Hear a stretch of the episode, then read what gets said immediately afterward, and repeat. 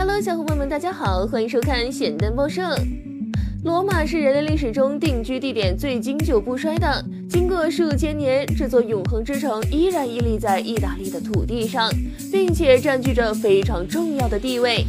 但其实这座不朽之城每年十月都要面临一个有点奇葩的难题，那就是被鸟粪洗礼。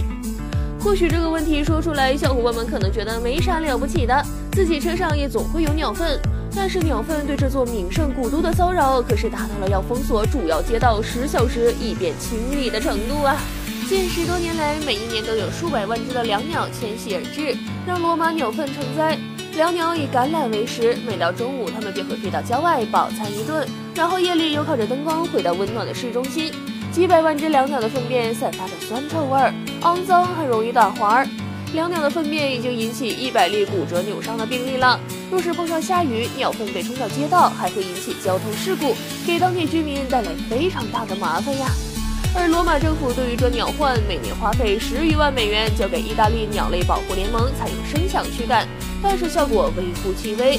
而一五年政府引进五只猎鹰，采取天敌式赶鸟，最终也失败了。或许大家难以想象，近五百万只候鸟的粪便出现在街道上，会给生活带来多少不便。